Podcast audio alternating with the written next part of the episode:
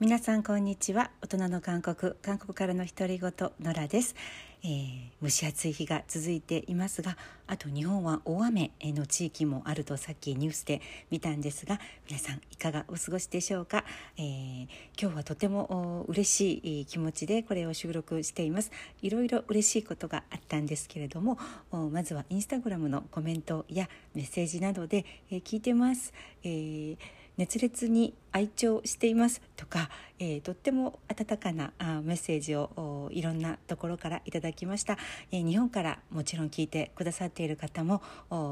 多いんですけれどもそれ以外海外在住の方もね、えーお散歩しながらウォーキングしながらワンちゃんのお散歩させながら、え聞いていらっしゃるという方もいらっしゃって、えこうやって技術でね、え世界中の方とお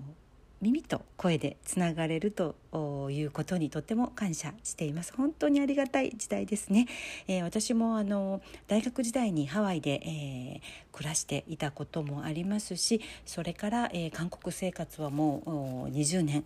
以上になるんですけれどもいや本当に昔を振り返ってみると、えー大学時代のハワイではえー毎日ホストファミリーの家の、えー郵便ボックスですね。ポストボックスを日本からエアメール来てないかなみたいな気持ちで、えー覗いていた記憶があるんですね。えー手紙があ友人や、えー家族から届いていたらもうすっごく嬉しくて何度も何度も読み返した記憶がありますしそれから、えー学校の近くの郵便局に、えー並んで、えー大大事にね、えーゆっくり書いたお手紙をエアメールで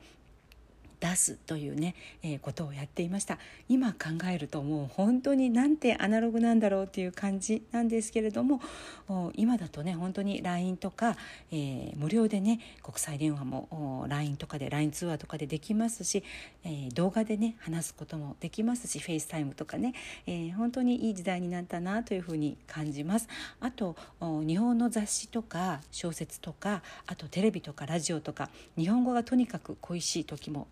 特に韓国にお嫁に来た初期の頃ね、えーあったんですけれども、えー大きな書店に行って日本語コーナーに行って、えー買おうとしてもとっても高いんですよね日本語の外国の書籍ってね、えーうじうじ悩んでいた時期もあったなと思い返しています。今は本当にオンラインでね Kindle とか、えーもうすべてねほぼ同時に、えーコンテンツを楽しみますしドラマとか映画も Netflix や OTT で音楽もそうですよね、えー CD を買う必要もなくオンラインで全て、えー聞けるという世の中になって、えー海外生活が昔に比べるともう本当に寂しくなくなったなというふうに、えー感じますもう世界で同時に同じ、えー文化とかコンテンツとか同じ、えー趣向を持った人たちとつながり合うことができる時代になったなと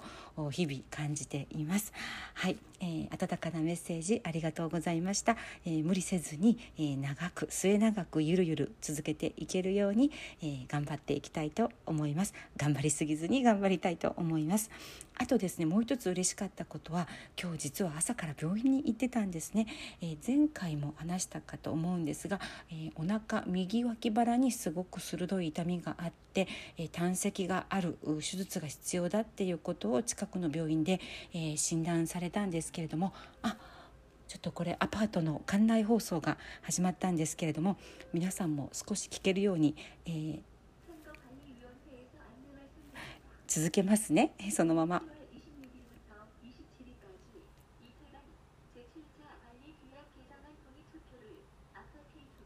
あなんかアパートの管理委員会の中でこう役員を選ぶ投票があるので、えー、いついつの間に投票してくださいということでこれね、えー、前にも言ったかもしれないんですが韓国のアパートってリビングに、えー、今にですね壁に、スピーカーが必ずついているんですねどの家にも。で、えーこれを電源を切ったりボリュームを調節したりっていうのは不可能なんですね。で、えー緊急で何か停電があったりエレベーターに故障があったりそれからこういうあの迷子の放送とかもたまにありますしワンちゃんを失ったっていうね、えーそういう放送もありますし、えー駐車場に無断で駐車している車の案内とかもありますし、えーとにかくいろいろな、えー放送がこのスピーカーから流れてきます。で、えー調節できないっていうことに最初は驚いたんですけれどもまあ、あの緊急事態であったり、えー、みんなが必ず聞かなくてはいけないことを放送しているので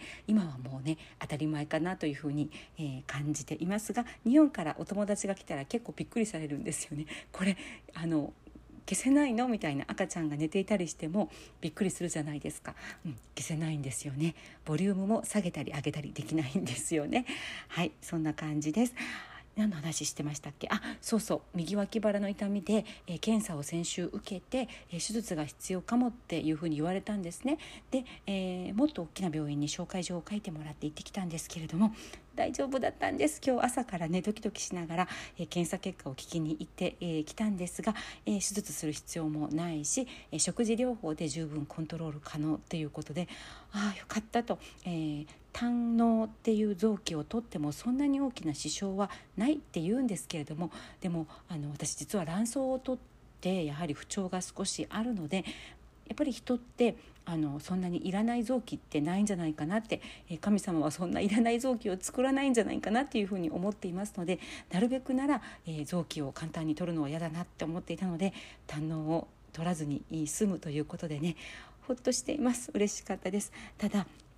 うん今回やはり胆の辺りが痛むっていうのは何か炎症でもないんですけれども細菌が入っている可能性もあるしあの、まあ、疲れとかで、えー、神経痛みたいなあ感じもあるというふうにおっしゃっていたんですけれども血液検査の結果私血液検査はすごく詳しくて、えー、いつもプリントアウトしていただいて、えー、じっくり家で分析するんですね。で最近はネットで調べるといろいろ血液検査の意味っていうのが分かるので、えー、もうかなり5年以上前から定期期的に血液検査で自分の体調をチェックしているんですけれども、うん、あの血液検査全て正常値でとっても健康ですよって言われたんですけれども家に帰ってきて、えー、3ヶ月前の検査の数値と比べるとやはりあ何か細菌が体に入ってきた時の数値が上がっているんですよね。高中級っていうのが、えー、かなり上がっていたのであやっぱり何か悪いものがウイルスとか細菌が体に入ってきたのかもしれないなとお医者さんは大丈夫って言うんですけれども、えー、ちょっと自分的には気をつけようと思っています。であの実は最近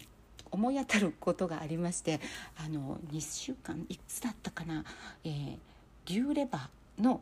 生の牛レバーを食べたんですよ。であの日本では生の牛レバーってもう法的に禁止されてレストランとかで食べられないんですよね。でもあの韓国ではまだあの専門店、うん、食べられるお店が結構あったりしてその日、えー、日本からいらっしゃった方と食べて、えー、いて、えー、私多分韓国で初めて食べたのかな、うん、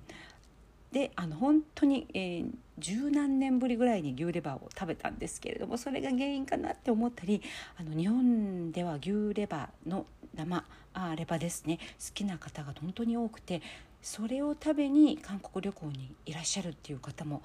いるそうなんですね。私の知人もその一人なんですけれどもあの日本で食べられない分韓国で、えー、存分に食べていくっていうことを話していたんですけれども、うん、それが原因かなって思って反省したりあと最近お刺身を食べる機会も結構あったんですよね。だから夏にお刺身ってあんまり良くなかったかなって思ったりはい。いろいろあの寄生虫とかね、えー心配になってきたり、え心配しだしたらキリがないんですけれどもとりあえずあの虫下しを飲んでおきました。先生にはそんなのいらないって言われたんですけれども飲んでおきました。で、え虫下しって実は韓国では一般的なんですね。普通に薬局に行くと100円ぐらいで、え、買えます。で、えー、サンチューとか、え、サンチュあの野菜に肉を焼いて、えー、食べる文化がありますので生野菜をすごく、えー、お肉と一緒に韓国の人ってお刺身もそうですけれども食べるじゃないですか、えー、私私が韓国のお友達に聞いたのは、え、韓国の人はものすごく、え生野菜をたくさん食べるので、え寄生虫の薬、え虫下しを6ヶ月に一度飲んでいた方がいいっていうふうにアドバイスされたんですね、まあ、最近はあんまりそんなに言わないんですけれども以前は学校でも検査をして、えー、虫下しの薬を飲ませていたっていうふうに夫も言っていたんですけれどもでも今あの私の年代の周りの方を見ていても普通に薬局で、えー、買えるので「えー、クチュンヤ」っていうんですけれども駆虫薬っていう意味ですね。虫下しのこと100円ぐらいで買えますので1年に1回ぐらいあるいは2回ぐらい、えー、飲んでいるっていう方が意外と多い。多いんですよね。考えてみると、まあ、生野菜とか、えー、お刺身って十分になんかね、えー、小さな虫が、えー、ついているかもしれない可能性があるので私も常備しているんですね。で以前日本にいた時にえー、日本の家族にその話をしたら買ってきてって言われたので日本ではなかなか買えない。薬局とかではなく多分病院で処方されないといけないっていうふうに聞いたので、えー、っと家族とか頼まれた友人にその100円で買える虫下しをたくさん買っていったことがあるんですけれども、はい、とにかく念のために、えー、きちんと虫下しも飲んでおきました。夏ですしいや本当にこの年になると抵抗力もねアラフィフ昔と違ってあの下がっているかもしれないので、えー、生ものは特に夏、えー、湿気も多いですしもうますます控えなくてはと反省しています、えー、自分の体ってやっぱり自分が一番よく分かっていますしあの自分の体のちょっとした、えー、異変に、えー、気が付くのはやはり自分だと思うのであの、まあ、私は大きな病気を一度してからは、えー、ずっと自分の体には結構ね、まあ、神経質になりすぎない程度に、えー、気をつけています。であの、まあ、自分を大切に顧みるっていうような感覚なんですね。それまで病気をする前の私っていうのはもう元気が当たり前だったので、えー、自分がちょっと無理して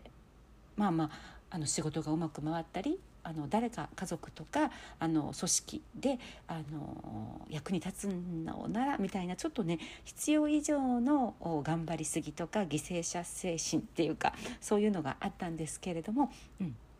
自分を甘やかしたり自分を大切にしたり自分をケアしたりっていう時間をこう罪悪感を持たずに、えー、ちゃんと決めて、えー、一日の中であるいは1週間の中で、えー、自分にご褒美をしたり自分をケアする時間っていうのを持とうっていうふうに病気を機に、えー、考え方を変えたんですね。でそれからは、えー、お散歩とかサウナの時間も時間の無駄とか非生産的とかそういうふうに思わないように、えー、最初は意識して努力したんですけれども今はかなり、えー、自然に自分のルーティンとしてね、えー、根付いてきたかなというふうに思います。なんか自分のためのこうそういうやってもいいしやらなくてもいいようなことってついつい犠牲にしてしまいがちじゃないですか。お母さんでもあるし妻でもあるしみたいなになっている役割がたくさん増えてくるので自分を後回しにしがちなんですが、えー、大きな病気を機にね、えー、少しずつ変わってきました。皆さんももうねアラフォーアラフィフっていろいろガタが出てくる年だと思うので、えー、自分を後回しにせずに、えー、自分ケアっていうのを優先的にしてほしいなというふうに、えー、感じます。あとね、え最近あのあまり見ているドラマがないんですけれども、え遅いんですけれども友人にね「えー、ウリルレブルース」えー、日本語では何だろう私たちのブルースっていうのかしらネットフレックスの韓国ドラマもう終わったとっくに終わったドラマなんですけれども昨日たまたま娘と第1回目を